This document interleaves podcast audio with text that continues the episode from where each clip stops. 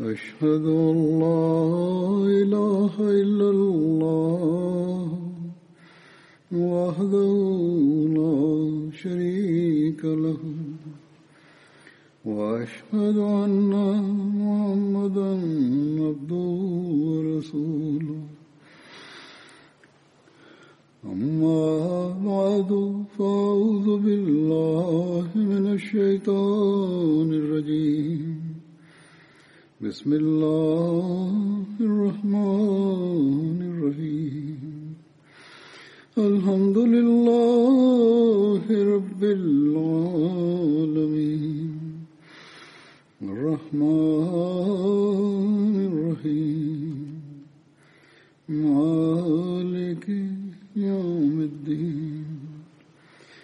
إياك نعبد وإياك نستعين اهدنا الصراط المستقيم صراط الذين أنعمت عليهم غير المغضوب عليهم ولا الضالين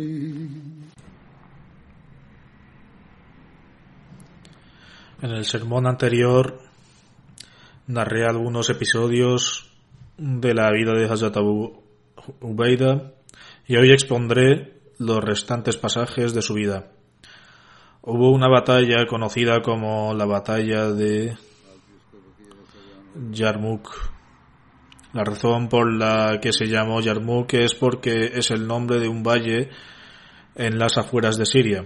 Fue una de las batallas más importantes de Siria y se libró en el año 15 después de la Égira, en las llanuras de Yarmouk, a orillas del río Yarmouk.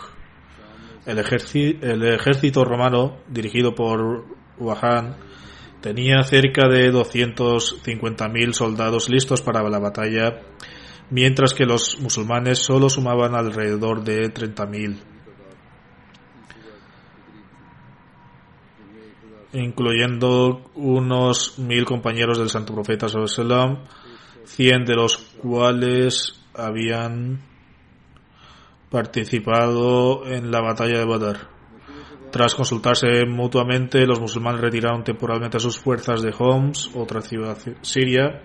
Dijeron a los cristianos de Homs, dado que os retiramos temporalmente nuestra protección, vuestro jizya, es decir, los impuestos que os hemos cobrado, se os serán devueltos, porque no podemos cumplir con las obligaciones por las que se impuso el jizya. Por lo tanto, parte del jizya se devolvió a la gente de Homs y realmente era una gran cantidad. Cuando se les devolvió cantidad acordada, los cristianos lloraron la, al comprobar la honestidad y justicia de los musulmanes y rezaban desde los tejados, oh misericordiosos gobernantes musulmanes, que Dios os traiga de regreso. Sin embargo, al retirarse los musulmanes de Homs, los romanos se animaron aún más y llegaron a Yarmouk con un gran ejército y acamparon allí para luchar contra los musulmanes. No obstante, en sus corazones tenían miedo de la fuerza que los musulmanes extraían de su fe. Así pues, deseaban también alguna resolución diplomática por la que intentaron llegar a algún acuerdo. Entonces el jefe militar Wahan envió un emisario romano llamado George al ejército eh, musulmán y cuando eh, llegó al ejército musulmán estaban ofreciéndole la oración del Maghrib. Al ver a los musulmanes postrados ante Dios con gran humildad, se sintió profundamente impresionado y le hizo algunas preguntas a Hazrat Abu Ubeda, una de las cuales fue ¿Cuál es tu opinión sobre Jesús? Hazrat Abu Ubeda recitó el siguiente versículo del Sagrado Corán.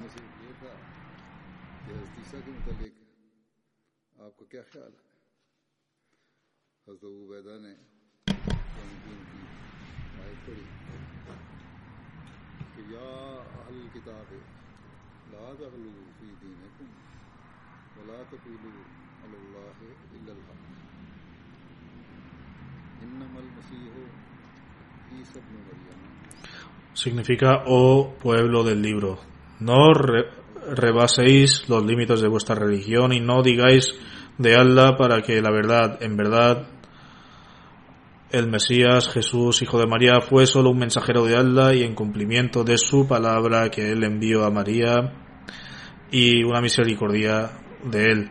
Así que creed en Allah y sus mensajeros y no digáis son tres, desi- desistid, será mejor para vosotros. En verdad, Allah es Dios único, lejos está de su santidad que tenga un hijo. A él pertenece todo lo que está en los, en los cielos y lo que está en la, lo que hay en la tierra y suficiente es Allah como guardián.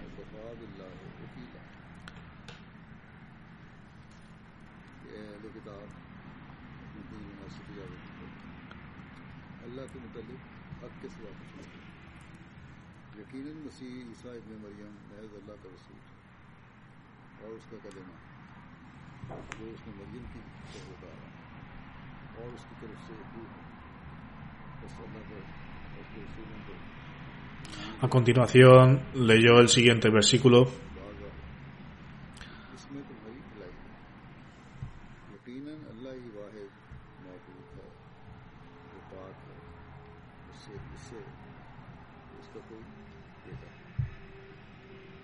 En verdad, el Mesías no dese, desdeñará nunca ser siervo de Allah, como tampoco los ángeles que están cerca de Dios. Cuando George que había venido como representante del ejército opuesto, escuchó estas enseñanzas del Sagrado Corán, dijo que efectivamente esas eran las cualidades del Mesías. También dijo que su mensajero era verdadero y por tanto aceptaba el Islam y que no deseaba regresar a su ejército. Sin embargo, Hazrat Abu dijo que probablemente los romanos pensarían que los musulmanes habían roto su pacto, por lo que debía regresar. Hazrat Abu, Ubeda aconsejó que regresara al día siguiente con el emisario que les enviara al ejército que le envia- les enviaría el ejército musulmán. Hazrat Abu Ubeda invitó al ejército cristiano, cristiano hacia el Islam y les expuso las enseñanzas islámicas de igualdad, hermandad y sus morales. Al día siguiente Hazrat Khalid fue a verles, pero su visita no fue fructíf- fructífera, por lo que comenzaron los preparativos para la batalla. Las mujeres musulmanas estaban en la retaguardia del ejército, daban agua a los soldados, atendían a los heridos y animaban a los soldados durante la batalla. Hazrat Asma bint Abu Bakr, Hazrat Hind bin Ubda, quien había aceptado el Islam en el momento de la conquista de la Meca y fue la esposa de Hazrat Abu y Hazrat Umban, etc. Estaban entre estas mujeres. Dirigiéndose a las mujeres musulmanas antes de la batalla, Hazrat Abu Ubeda dijo, oh Muyahidat, mujeres soldados, sacad de las estacas las carpas y tomadlas de vuestras manos, llenad vuestras manos de rocas y piedras y animad a los musulmanes a luchar. Decidles que hoy es el día del combate y ellos deben dar la no deben dar la espalda. Si os parece que los musulmanes están obteniendo la victoria, permaneced sentadas en vuestros puestos y si veis que los musulmanes eh, retiran, golpeadlos en la cara con estas estacas y arrojarles piedras y enviarlos de regreso al campo de batalla. Levantad a vuestros hijos y decidles que vayan y sacrifiquen sus vidas por sus familias y por la causa del Islam. Después de esto, Hazatabu Ubeda se dirigió a los hombres de la siguiente manera. Oh siervos de Dios, venid para apoyar a Dios, ya que a cambio Él os ayudará y os dará firmeza. Oh siervos de Dios, tened paciencia, ya que este es el medio para volverse puro de cualquier forma de incredulidad, para agradar a Dios y para limpiarse la mancha de la humillación. No rompáis vuestras filas no seáis de los que instigan la batalla. Levantad vuestras lanzas y asegurad vuestra guardia y permaneced ocupados en el recuerdo de Dios para que Él cumpla su voluntad. Por lo tanto, se les indicó que no fueran ellos quienes empezaran la lucha, pero una vez la- que la, la batalla comenzara, eh, no debían darles, darle la espalda. El ejército enemigo colocó una cruz dorada enfrente de su ejército y su armadura reluciente se reflejaba en los ojos del ejército musulmán. Estaban cubiertos de hierro en la cabeza, de la cabeza a los pies, es decir, iban vestidos completamente de armaduras. Ese día también llevaban cadenas alrededor de los tobillos para que no pudieran retirarse. Así pues, o mataban o morían. Eh, sus sacerdotes leían extractos de Evangelio para despertar sus emociones. El ejército de los incrédulos avanzaba como olas de océano. El suyo era un ejército de alrededor de 200.000 o 250.000 soldados mientras que los musulmanes eran solo de 30.000. A pesar de eso, la batalla comenzó y al principio los romanos sacaron ventaja y comenzaron a comenzar a, eh, hacer retroceder a los musulmanes. Los cristianos habían recibido un secreto en secreto información sobre quiénes eh, entre el ejército musulmán eran compañeros del santo profeta sallallahu Colocaron algunos de los hábiles arqueros en la colina y les indicaron que apuntaran específicamente a los compañeros de, con sus flechas. Sabían que una vez que los hombres provenientes fueran asesinados, el ejército restante se desanimaría y huiría del campo de batalla. Como resultado, varios compañeros murieron y algunos se quedaron ciegos. Al ver esto, Ikrima, el hijo de Abu Yal, que había aceptado el Islam en el momento de la conquista de la Meca y que le había dicho al santo profeta Sallam en esta ocasión, ore por porque Dios me permita expiar mis pecados ante, anteriores. En otras palabras, que Dios le permitiera expiar sus acciones pasadas. Él fue entonces eh, eh, con algunos de sus compañeros de Hazrat Abu Beda y le dijo, los compañeros del Santo Profeta Sallam han ofrecido grandes sacrificios, permitiéndonos que los que nos hemos unido tarde al rey del Islam también participamos en dichas bendiciones. Atacaremos el núcleo del ejército y mataremos a los generales cristianos. Hazrat Abu Beda respondió, esta es una tarea muy peligrosa, pues cualquier joven luchador no lo intentes no, que lo intente será asesinado. Y Krima respondió, eso es cierto, pero entonces, ¿qué otra opción tenemos? ¿Quieres que, no, que nosotros los jóvenes estemos a salvo mientras matan a los compañeros? Después de después de que, eh, que había, después que había aceptado el Islam tenía la pasión y el anhelo de sacrificar su vida por la causa de Dios Altísimo. El clima pidió repetidamente permiso para que él y otros 400 combatientes atacaran el núcleo del ejército enemigo. Finalmente Hazrat Abu Ubeda otorgó el permiso ante la insistencia de Krima Así atacaron al núcleo del ejército y tuvieron éxito, aunque la mayoría de los jóvenes fueron martirizados en este ataque, pero los musulmanes lograron hacer retroceder las fuerzas bizantinas hacia las trincheras que habían cavado. Como se, se habían encadenado para que nadie huyera, muchos de los soldados bizantinos cayeron en las trincheras. Si uno caía, se llevaba a otros diez con ellos, mientras que se retiraban 80.000 de los incrédulos se ahogaron en el río Yarmouk, mientras que, en lo, que 100.000 soldados bizantinos murieron en el campo de batalla. Por su parte, fueron martirizados unos 3.000 musulmanes. Esta fue la batalla de Yarmouk. Con respecto a la misma, concretamente la conclusión de la dicha, dicha batalla, Hazrat Muslim describe cuando, el terminó, cuando terminó la batalla los musulmanes fueron en busca de Ikrima y los que estaban con él, que lanzaron el ataque. Descubrieron que 12 de ellos resultaron gravemente heridos, incluido el mismo Ikrima. Al ver grave condición de Ikrima, un soldado musulmán le dijo, oh Ikrima, tengo una bolsa de agua conmigo, bebe un poco de agua. Ikrima volvió la cabeza y vio que Hazrat Fazal, el hijo de Hazrat Abbas yacía herido cerca del Ikrima, le dijo al soldado musulmán, mi honor no me permite saciar mi sed y vivir mientras esas personas y su progenie que lloran al santo profeta sallam, siendo yo su enemigo acérrimo, mueren de sed, estaba vigorizando una nueva pasión de sacrificarse por los demás. Por lo tanto, primero dale agua a él, es decir, Hazrat Fazal bin Abbas. Si queda algo, tráemelo el soldado musulmán fue luego Hazrat Fazl, pero indicó que primero se le debía dar agua a otro musulmán herido que estaba más necesitado que él. Luego el soldado musulmán se acercó a él, pero también dijo que otro musulmán herido necesitaba más agua, por lo que debía acudir el primero. En consecuencia, en consecuencia a cualquier soldado herido, herido al que acudía lo enviaban a la siguiente persona por lo que nadie bebía agua. Cuando el soldado musulmán se dirigió al último soldado herido, ya había, ya había fallecido. Más tarde fue al siguiente soldado herido y fin, finalmente regresó a Ikrima, pero todos habían fallecido. El pueblo de Siria pertenecía a diferentes religiones, hablaba diferentes idiomas y estaba formado por diversas etnias. Hazrat Abu Beda bin Jarrah defendió la justicia y estableció la igualdad entre ellos. Se restableció la paz y el orden y se concedió la libertad religiosa a cada ciudadano. También se estableció en su esencia la esencia de las enseñanzas islámicas diciéndoles todos vosotros sois hijos de Adán y hermanos entre sí. Por consiguiente, como humanos todos somos iguales.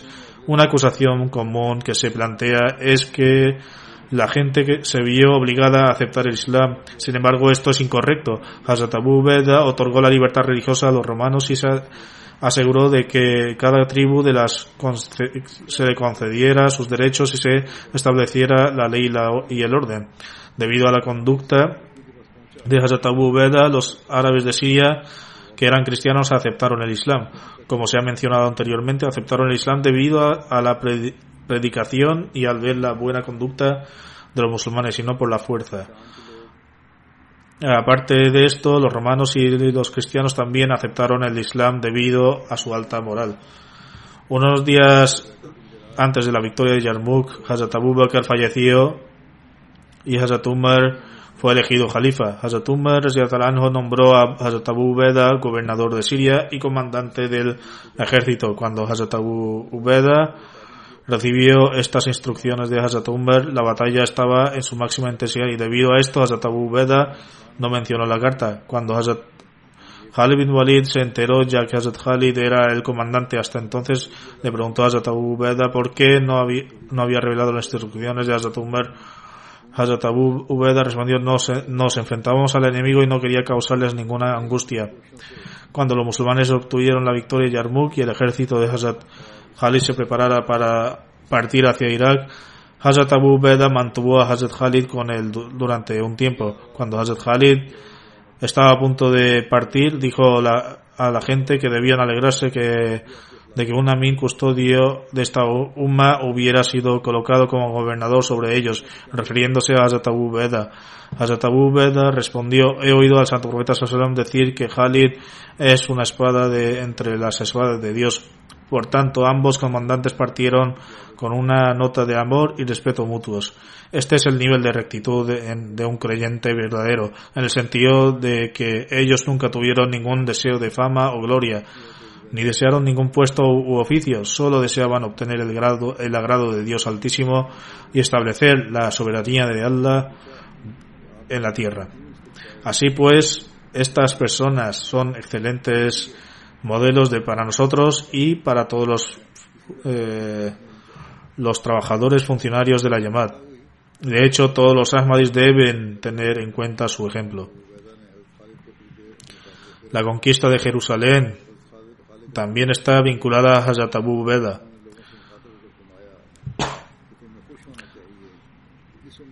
El ejército musulmán avanzó hacia Palestina bajo el mando de Hazrat Amr bin As.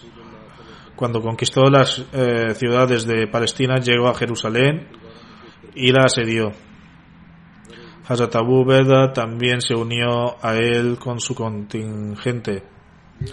Los cristianos se habían retirado a sus fuertes, pero frustrados por, la, por esta razón quisieron llegar a un acuerdo con la condición de que el mismo Hazrat Umar viniera para este tratado. Hazrat Abu Beda informó a Hazrat Umar sobre las demandas de los cristianos. Así en Rabi al-Awwal del, del año 16,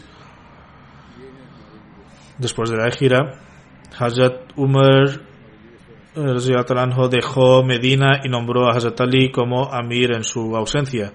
Llegó a Yavia era un asentamiento en las periferias de Damasco. A su llegada fue recibido por los comandantes de los distintos contingentes del ejército musulmán. Hazrat Umar preguntó, ¿dónde está mi hermano? La gente preguntó, oh líder de los fieles, ¿a quién te refieres? Él respondió, a Abu Beda. Se le informó que estaba en camino. Hazrat Abu Beda llegó en su camello, ofreció el saludo de la paz y preguntó por el bienestar de Hazrat Umar. Entonces Hazrat pidió a todos los demás que se fueran y partió con Hazrat Abu Ubeda a su residencia. Cuando llegó a su casa vio que aparte de una espada, un escudo, una esfera y un cuenco, la casa estaba vacía. Hazrat Umar dijo, oh Abu Ubeda, podrías haber adquirido algunas comodidades, es decir, tener algunas cosas de, en casa. Hazrat Abu Ubeda respondió, oh líder de los fieles, entonces uno podría inclinarse por las comodidades, o sea, que podría haber adquirido algunas comodidades, pero uno se inclinaría por las comodidades y los lujos y por eso no quiso adquirir ninguna. En esta ocasión tuvo lugar un incidente extraordinario relacionado con el Azan de Hazrat Bilal y que también ha sido narrado anteriormente. Después de la muerte del santo profeta, Hazrat, Hazrat Bilal dejó de hacer el Azan. En esta ocasión, cuando se acercaba el momento de la oración, la gente instó a Hazrat Umar a que instruyera a Hazrat Bilal para que diera el azán. Siguiendo las instrucciones de Hazrat Umar, Hazrat Bilal hizo el azán y todos se sintieron abrumados por la emoción. La gente comenzó a llorar y de entre ellos Hazrat Umar lloró más porque el azán le recordaba el tiempo del santo profeta Sallallahu Con respecto al intento bizantino de reconquistar Siria, está escrito que el año 17 después de la gira las fuerzas bizantinas lanzaron un último intento de reconquistar Siria.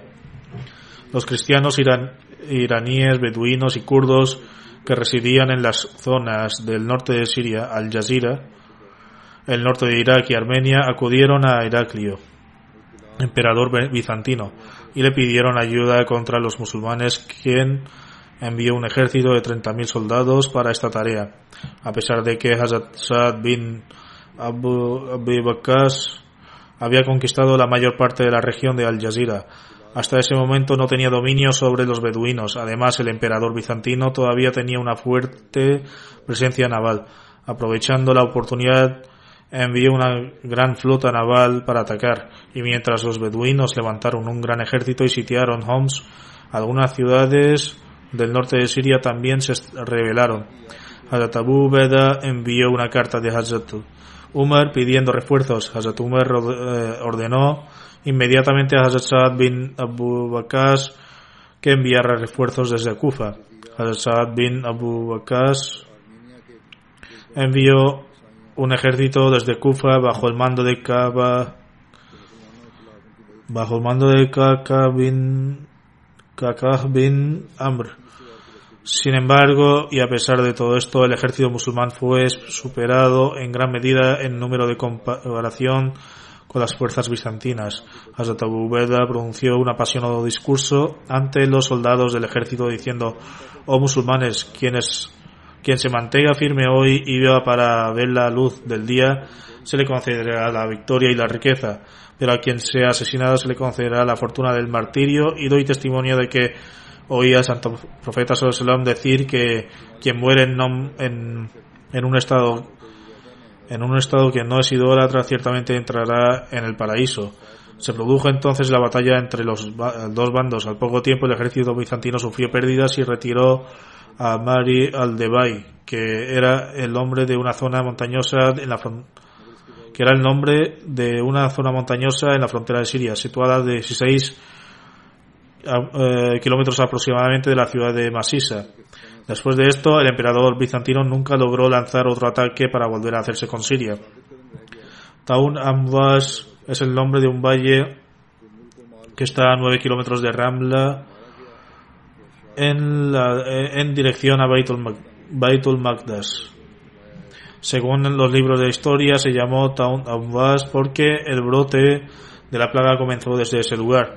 En Siria se produjeron innumerables muertes como resultado de la plaga. Según algunos, hubo alrededor de 25.000 muertes. Los detalles de este incidente se encuentran en una narración de Bukhari. Abdullah bin Abbas relata que Hazrat Umar, uh, llegó a Sarag que era una aldea cerca del valle de Tabuk, situada cerca de las fronteras de Siria y, el Hijaz. y a una distancia de aproximadamente 13 días de viaje desde Medina. En las antiguas fuentes históricas de las, las distancias se daban así y en este caso ello equivaldría aproximadamente a unos 1600 kilómetros. Pues bien, cuando Hazrat Umar llegó a Saraj, se encontró con el comandante de los ejércitos, Hazrat Abu Ubeda y sus compañeros. Informaron a Hazrat Umar de que había un brote de plaga en Siria. Con el fin de buscar consejos sobre el asunto, Hazrat Umar invitó a los primeros emigrantes a pesar de a, presentar sus sugerencias. Sin embargo, había una diferencia de opiniones entre los emigrantes. Algunos de ellos opinaban que debían continuar su viaje y no volver, mientras que otros sugerían que los nobles compañeros del Santo Profeta Sallallahu estaban presentes en el ejército y por consiguiente no era apropiado que fueran llevados a una zona donde había una plaga y que era mejor regresar. Hazrat Umar entonces dijo a los emigrantes que se fueran e invitó a los Ansar a presentar sus sugerencias. Al igual que los emigrantes, los Ansar también tenían diferencia de opiniones. Hazrat Umar invitó entonces a los ancianos de los Quraysh que habían aceptado el Islam en, con ocasión de la conquista de la Meca y luego se establecieron en Medina. Todos ellos expresaron unánimemente su opinión al llevar a todos de vuelta y que no había necesidad de entrar en una zona donde había un brote de plaga. Aceptando las sugerencias de Umar, Umar anunció que debían regresar. Hazrat Abu Beda preguntó entonces si era posible escapar de lo de Dios había decretado. En respuesta a Hazrat Abu Beda, Hazrat Umar declaró, oh Hazrat Abu, oh Abu Beda, ojalá hubiera sido otra persona la que te hubiese dicho que hubiese dicho lo que acabas de decir. De hecho, no estábamos moviendo, de, nos estábamos moviendo de un decreto de Dios a otro. Se alejaban de un decreto, pero se acercaban a otro decreto de Dios. Hazrat Umar declaró, además, supongamos que tienes algunos camellos y llegas a un valle que tiene dos lados.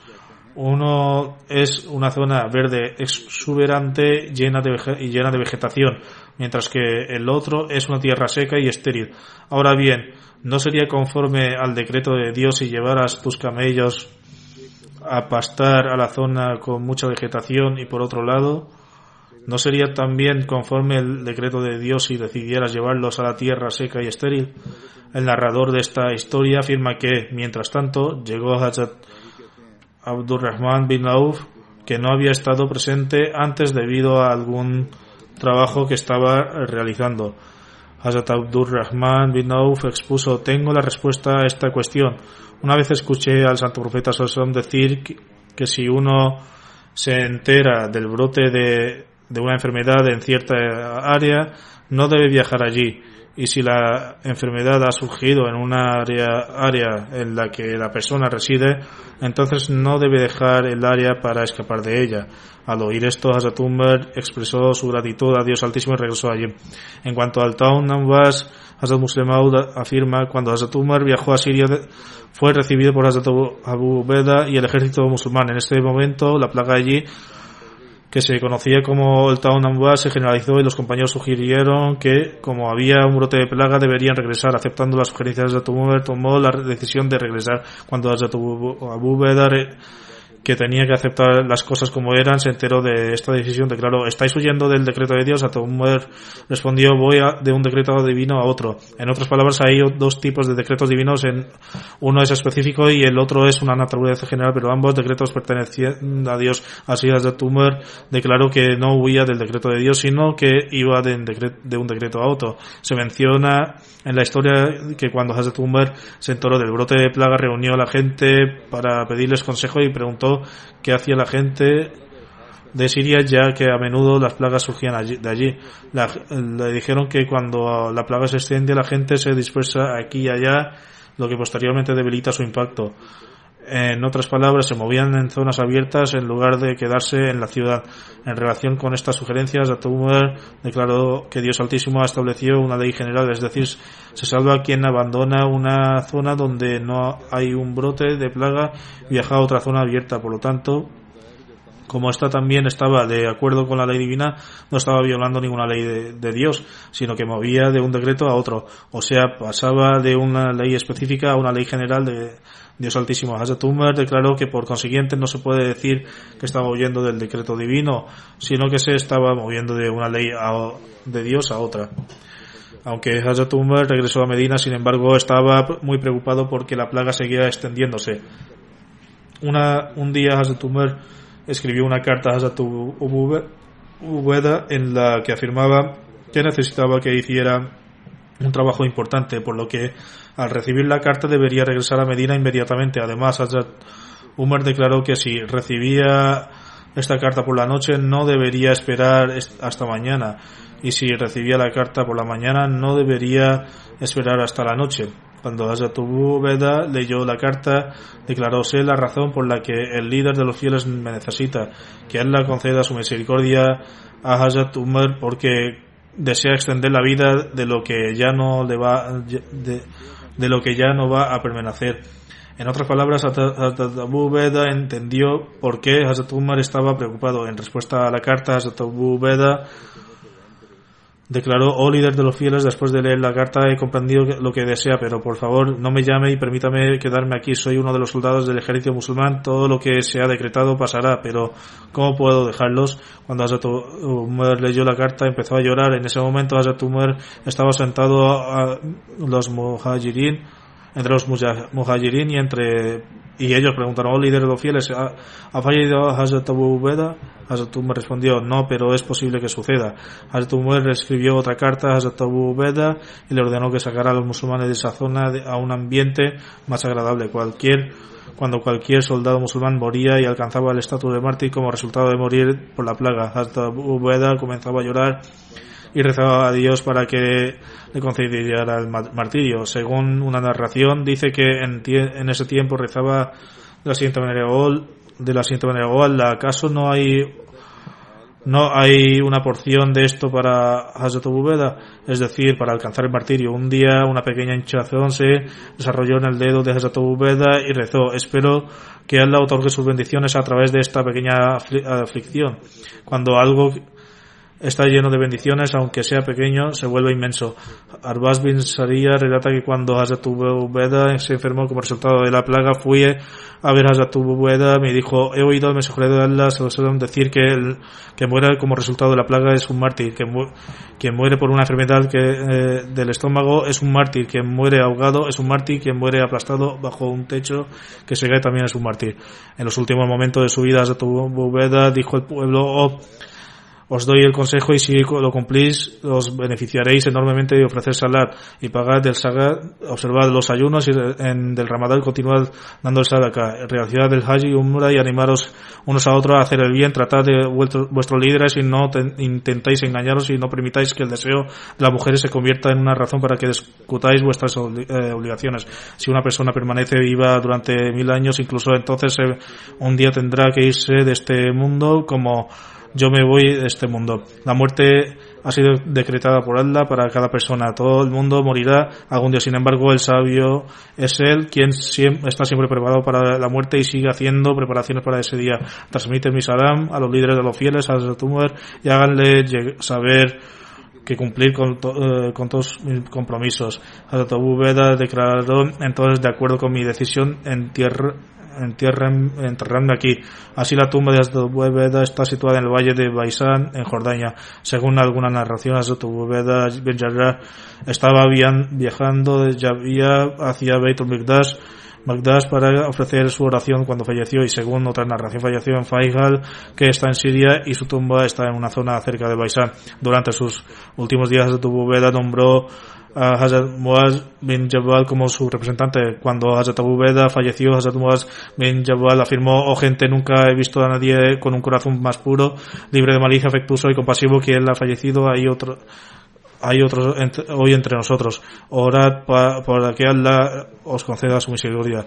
Hazrat Abu Beda bin Jarrah falleció en el año 18 después de la égida y tenía 58 años después de, de, edad en ese momento. Otra vez Hazrat Umar envió a Hazrat Ubeda 400 dirham y 400 dinares y le dijo a un emisario que tomara nota de lo que Hazrat Ubeda hiciera con esa riqueza. Y así, con el emisario recogió la riqueza y se la entregó a Hazrat Ubeda, él la distribuyó en toda la gente. El emisario narró todo lo sucedido a Hazrat Umar quien dijo, dijo, estamos agradecidos a Dios por crear a personas como Abu Ubeda en el Islam. En una ocasión Hazrat Umar pidió a sus compañeros que manifestaran el deseo, uno de los de, de ellos respondieron, desearía que esta casa se llenase de oro para poder gastarlo en el camino de Dios.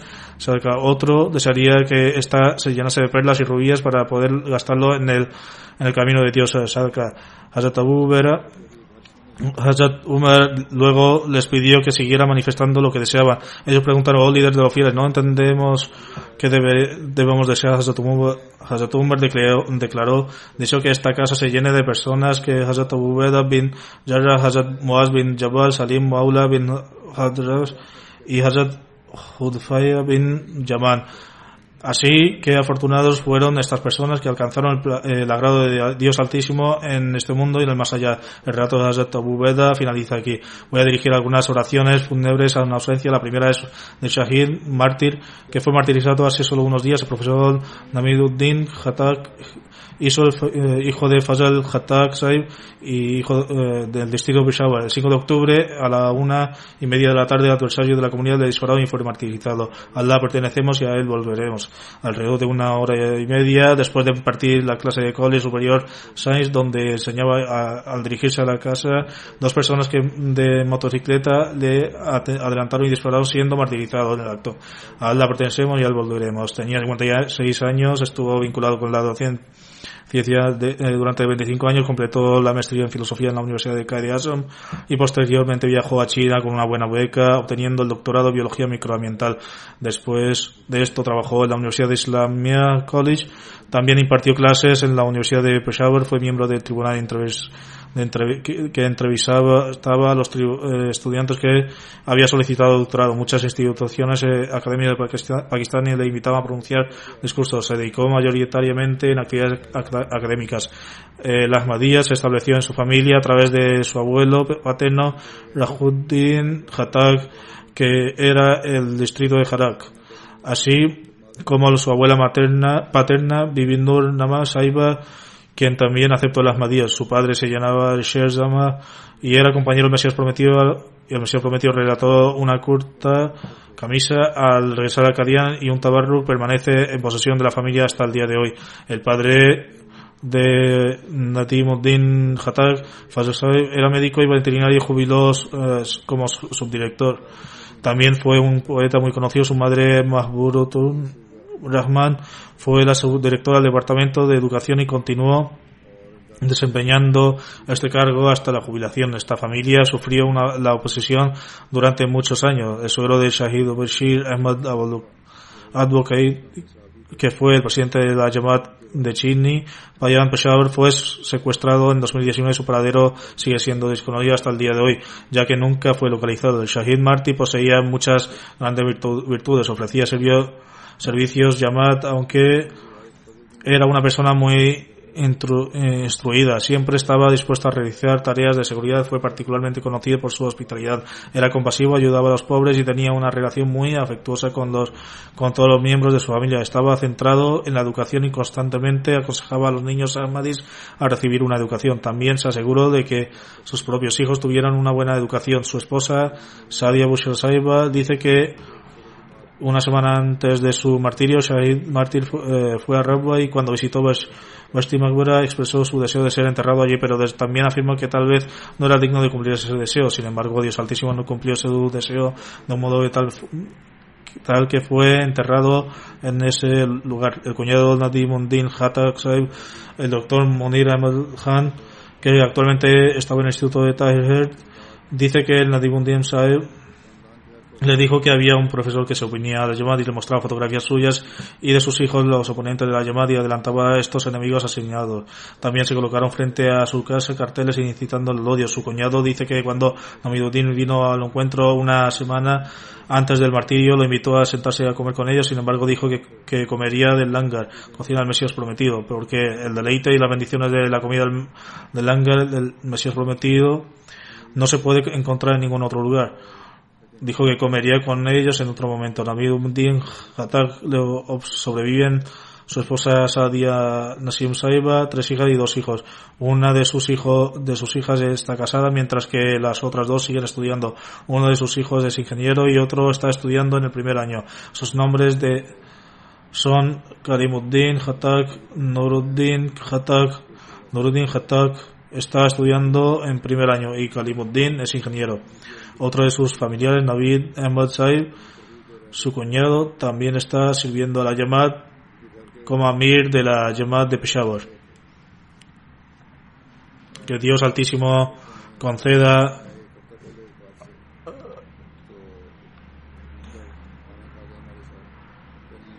que Dios Altísimo conceda al difunto su perdón y misericordia conceda su familia la fuerza de, para ser paciente. El segundo funeral es de Usama Sadik, estudiante de Jamia Ahmadiyya, Alemania, era el hijo de Muhammad Sadik Saiba. Hace unos días se ahogó en el río de Rin de Alemania y falleció. Ciertamente a la pertenecemos y al volveremos. Tenía 20 años en el momento de su fallecimiento. Su familia era Chak Sikandar, Gujarat, Pakistán. Era el más joven de sus hermanos. Le sobrevivían cinco hermanas y un hermano junto con sus padres. Por el lado paterno, el Ahmadiyya fue introducido en su familia durante la época de Hazrat Muslim Maud, cuando su abuelo y sus dos hermanos aceptaron el Ahmadiyyat. Más tarde, los dos hermanos abandonaron el Ahmadiyyat. Sin embargo, su abuelo se mantuvo firme en el Ahmadiyyat. Por el lado materno, el Ahmadiyyat fue presentado a través de su bisabuelo, Hazrat Shah Muhammad Saib, y su padre Hazrat Langash Muhammad Saib, los cuales fueron compañeros del Mesías prometido. Juraron lealtad en las manos del Mesías prometido en 1903 de en Yelum. En 1989 las, las condiciones para la Yamat en Chak Sikandar se volvieron terribles y hubo muchos disturbios contra los Ahmadis. Los padres del fallecido también se enfrentaron a una gran oposición. Su madre también fue agredida y su padre fue llevado a la justicia con una demanda falsa que se prolongó durante siete años. Luego se trasladaron a Alemania. Osama Sadik había obtenido su educación primaria en pakistán y al llegar a Alemania ingresó en Jamia y, acababa de completar su tercer año. Sin embargo, fue ordenado por el decreto de Dios Altísimo llamarle de vuelta.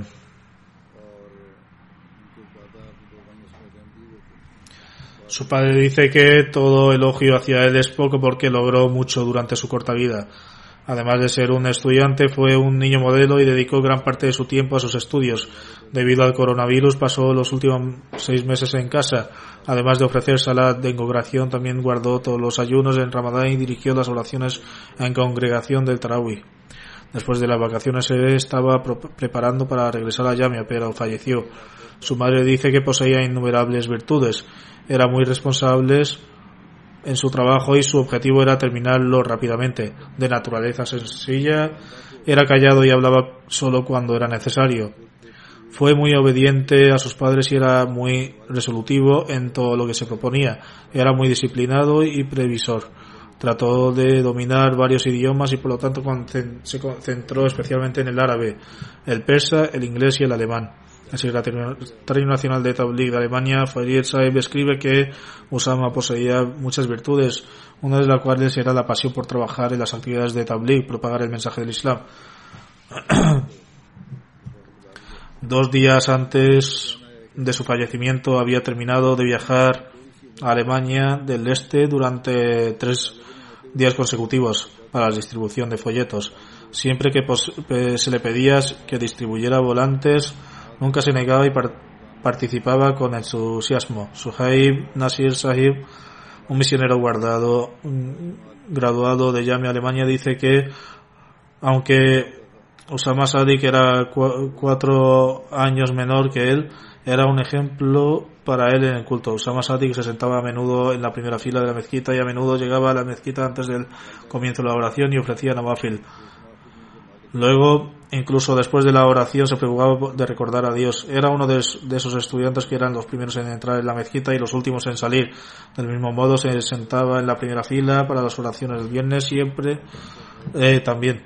Se tomaba muy en serio sus estudios en Yamia, que Dios Altísimo le conceda al difunto su perdón y su misericordia y que le debe posición en el cielo, que le conceda a sus padres y hermanos la fuerza para seguir siendo pacientes. El próximo funeral es de Salim Ahmad Malik Saib, anteriormente formaba parte del Departamento de Educación del gobierno de aquí o en instituciones educativas.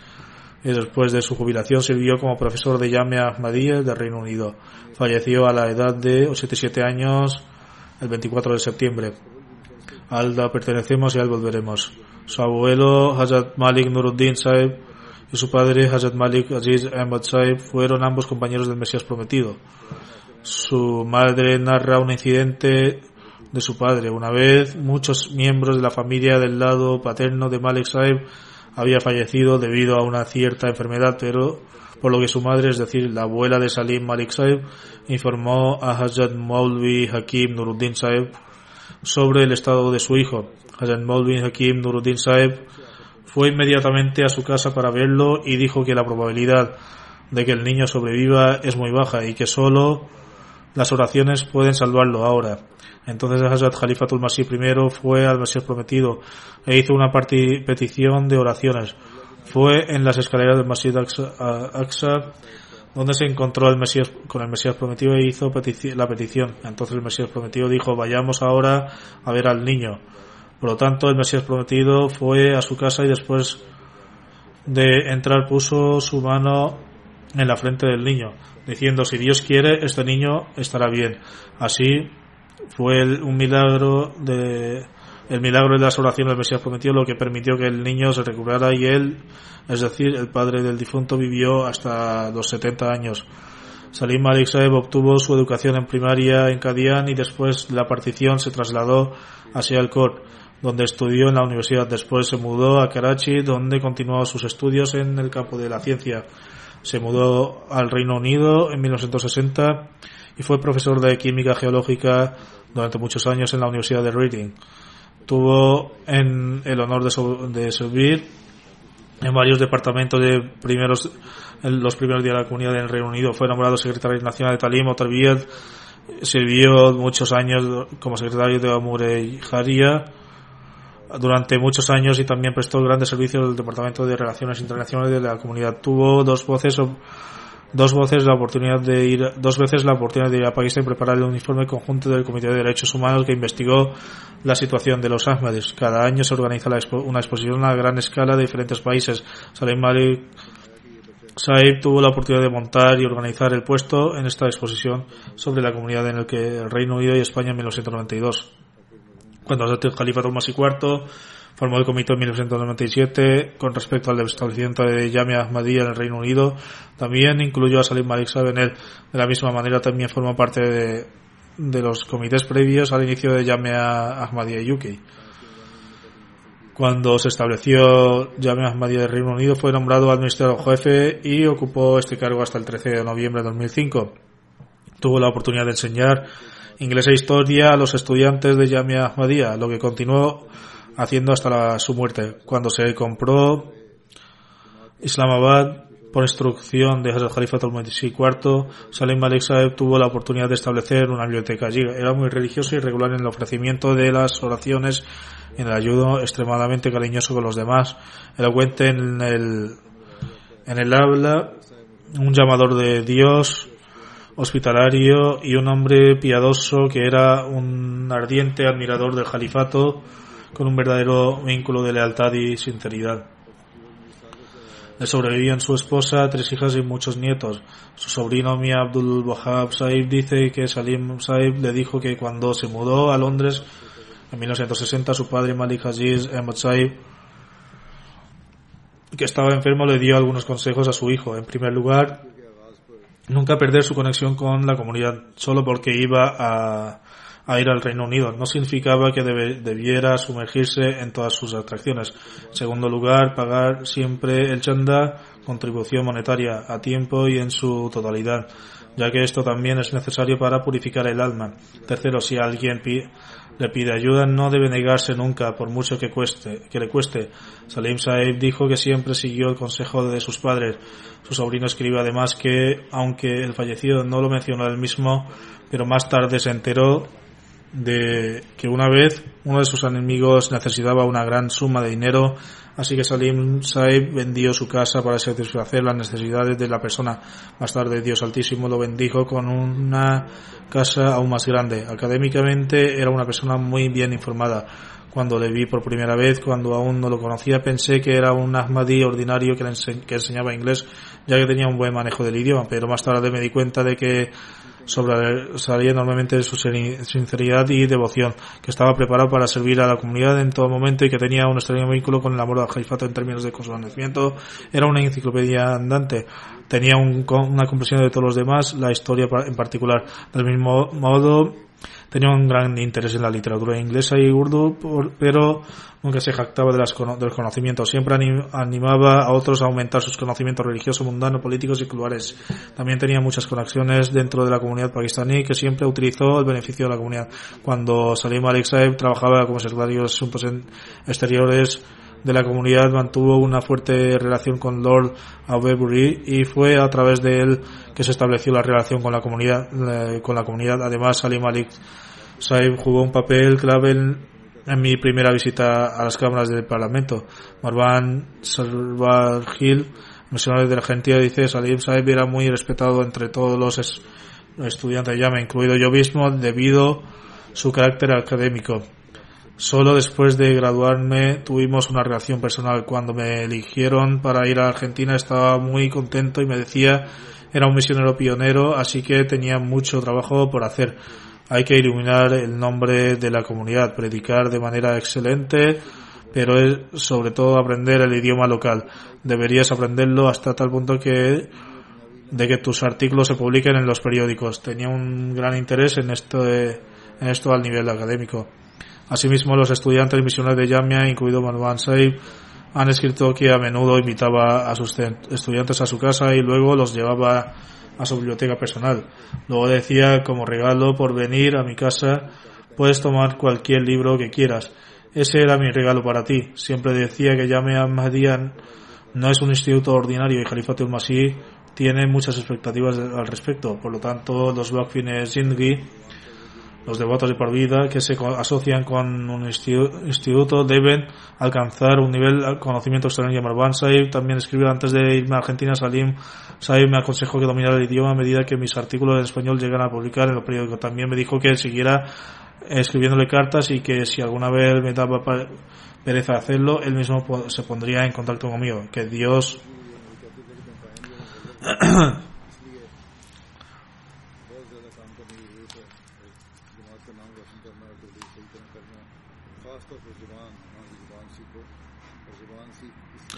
que Dios conceda al difunto el perdón y la misericordia y permita a los que deja atrás a sus hijos y a, su progenie mantener el mismo vínculo de dedicación y sinceridad con el califato y la comunidad.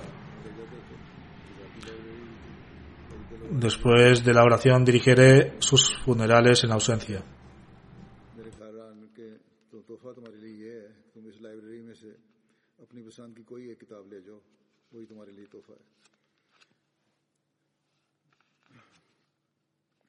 ہمیشہ یہ کہتے تھے کہ جامعہ احمدیہ ایک غیر معمولی ادارہ ہے، جس سے خلیفہ المسیح کو بہت توقعات ہیں۔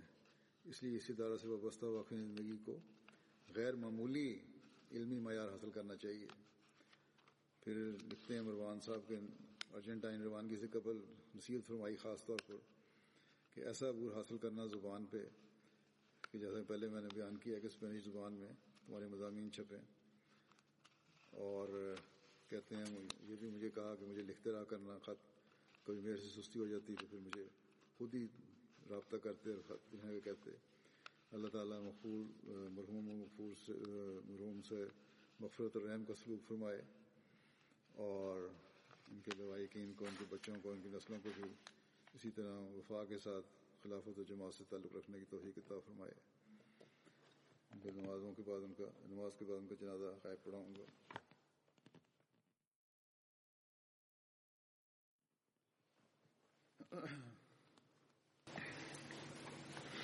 الحمد لله الحمد لله نحمده ونستعينه ونستغفره ونؤمن به ونتوكل عليه ونعوذ بالله من شرور أنفسنا ومن سيئات أعمالنا من يهده الله فلا مضل له ومن يضلل فلا هادي له. ونشهد أن لا إله إلا الله ونشهد أن محمدا عبده ورسوله. عباد الله رحمكم الله. إن الله يأمر بالعدل والإحسان وإيتاء ذي القربى وينهى عن الفحشاء والمنكر والبغي يعظكم لعلكم تذكرون اذكروا الله يذكركم وادعوه يستجب لكم ولذكر الله أكبر